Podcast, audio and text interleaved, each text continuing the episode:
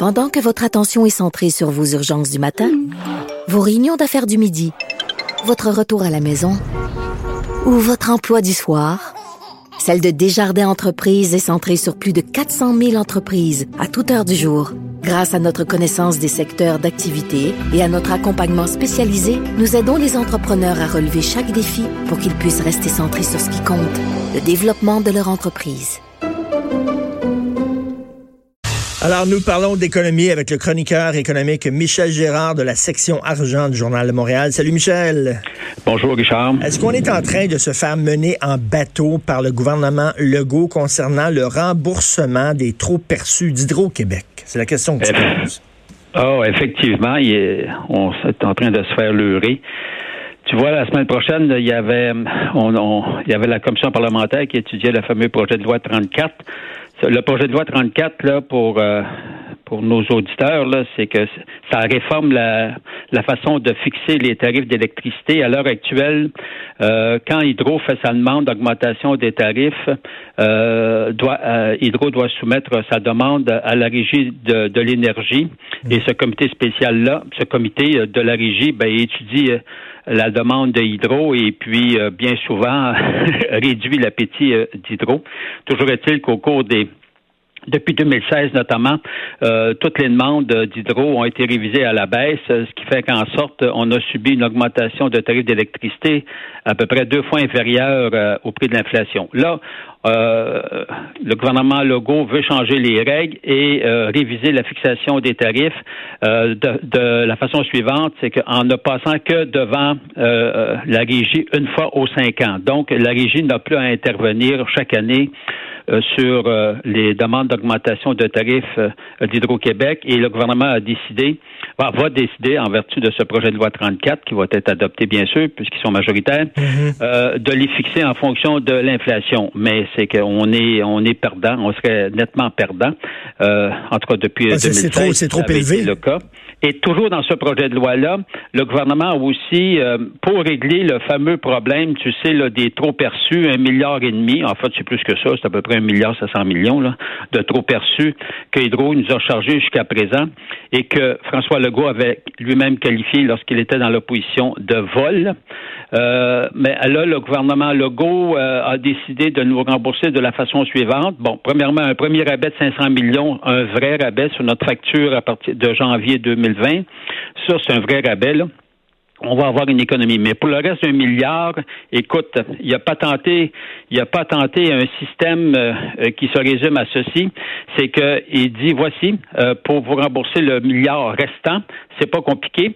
Euh, il n'y a pas d'augmentation des tarifs pour l'année 2020. Alors, il calcule que ça vaut 195 millions, euh, parce qu'il calcule évidemment que l'inflation, s'il y avait, euh, on haussait les tarifs à hauteur de l'inflation, c'est à peu près 195 millions. Il nous donne donc, il n'y a pas d'augmentation euh, en fonction, euh, euh, donc c'est prix fixe. Il n'y a, pas d'augmentation, on économiserait 195 millions. Puis après ça, il fait une règle, une il fait une règle de 5, il multiplie par 5 ans, parce qu'il dit que le 195 millions qu'on va économiser en 2020, on le répète pour les années suivantes, 5 fois 195 indexé, 1 milliard. Écoute, une vraie joke une vraie joke. Tant qu'à ça, pourquoi pas le multiplier par 20? il va, il va, tu comprends-tu? Ça va être 4 milliards, ça serait 10 milliards. C'est, l'argent pousse dans les arbres. Ben oui. Euh, c'est un vrai leurre et puis il nous, nous fait croire ça. Alors, euh, moi, samedi dernier, dans ma chronique, écoute, j'ai démoli cet argument-là. Ça ni queue ni tête. C'est de nous prendre pour des naïfs, pour des imbéciles. Et la, première partie de ce que tu disais, c'est-à-dire qu'on on, on, accepte une augmentation des frais d'hydroélectricité, mais qui va suivre l'inflation, comme tu le démontrais si bien, Michel, dans une chronique euh, précédente, c'est ben qu'avant, avant, c'était en bas, en bas de l'inflation. Donc, ben on, on sauve, ça coûtait beaucoup moins cher avant. Ah oui, on, on, on, écoute, si la tendance se maintient depuis 2016, c'est sûr qu'on est nettement perdant. Mais de toute façon, la vraie question, c'est que il faut, comprends-tu, Hydro-Québec, là, c'est parce que Hydro-Québec et le gouvernement, c'est la même poche, hein? Mm. Ah oui, parce que les profits d'Hydro s'en vont dans les coffres du gouvernement. Donc, euh, tu comprends-tu? Alors, ça prend. Euh, La régie, la, la régie de l'énergie, son rôle, c'était justement de décortiquer la demande que faisait d'augmentation Hydro-Québec pour savoir si ça se tenait ou pas. Tu sais, avec quelqu'un d'objectifs, de, des, des, spécialistes qui étudiaient la demande. Là, ça disparaît et ça revient juste, ils vont faire l'étude fois une, fois aux cinq ans. Écoute, ça n'a ça, pas de bon sens d'avoir aucun organisme qui surveille comme ça de près Hydro-Québec dans ses demandes. C'est vraiment l'État dans l'État. Et ben Investissement Québec est de plus en plus politisé dans ses décisions. Ben, c'est la même chose. Ben Alors, tu vois, là, il y a un nouveau projet de loi. Il y a un projet de loi. ça commence la commission parlementaire qui étudie le nouveau projet de loi là, concernant pour donner plus de pouvoir à, Pierre Fitzgibbon au ministère de l'Économie euh, sur Investissement Québec. Donc, une commission parlementaire qui commence ce matin. En fait, en résumé, le nouveau projet de loi donnerait beaucoup plus de pouvoir au ministre de l'Économie qui pourrait intervenir directement à l'heure actuelle, Investissement Québec, évidemment, relève du gouvernement du Québec. Là.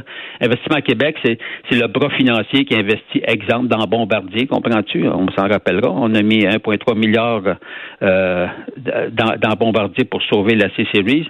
Alors, et euh, il y a des investissements comme ça pour à peu près 10 milliards, 11 milliards. Là. Alors, toujours est-il, mais là, ce qu'on veut changer comme règle, c'est que finalement, enlever si l'on veut, du pouvoir au Conseil euh, d'administration d'investissement Québec. le Conseil d'administration des sociétés d'État, ils sont nommés évidemment par le gouvernement, mais ils ont une certaine indépendance. Ils étudient euh, les projets, dans ce cas-là, des, projets d'investissement, de mmh. demande d'aide financière. Mais là, c'est qu'on on veut réformer tout ça pour donner plus de pouvoir au ministre de l'Économie, Pierre Fitzgibbon, euh, de telle sorte qu'il pourrait intervenir quand bon lui semble dans les décisions. oui, mais moi, qu'on mette, qu'on qu'on décisions d'investissement Québec. Qu'on investisse de l'argent dans des entreprises qui effectivement vont nous permettre de rapporter de l'argent. Moi, j'ai pas de problème, mais là, moi, ce que j'ai peur, c'est qu'on on investisse de l'argent dans des canards boiteux juste parce que c'est des, des, amis, c'est des chums, puis un chum, c'est un chum, puis tout ça. Ça, on a peur de ça. Ben, ben oui, parce que le, bon, le problème, on le sait, écoute, avec Fitzgibbon, euh, mettons, mettons qu'on est toujours sur nos gardes.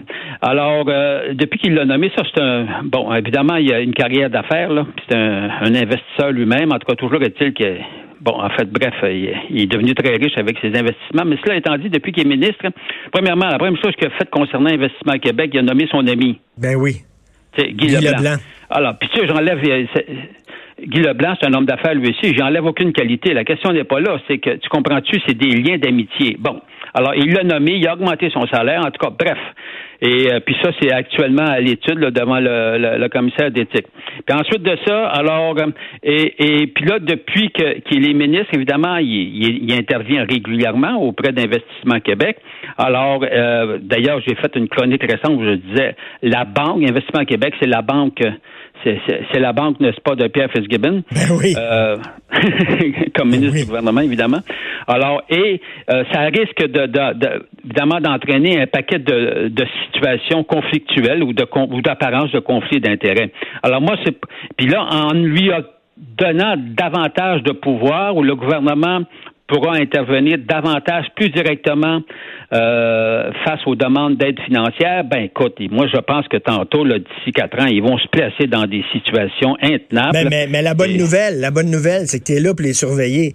T'es lâche pas, là, Michel. Puis il faut, faut vraiment, effectivement, continuer à faire ça parce qu'il emmène très large, le monsieur Fitzgibbon. Oui, mais euh, Richard, on va être humble, là. Il s'en fout.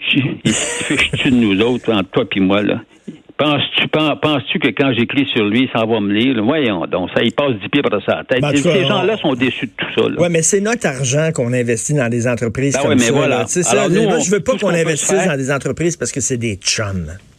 Tu vois, là, on a euh, le journal a relaté, euh, puis les nouvelles allégations s'ajoutent à l'enquête.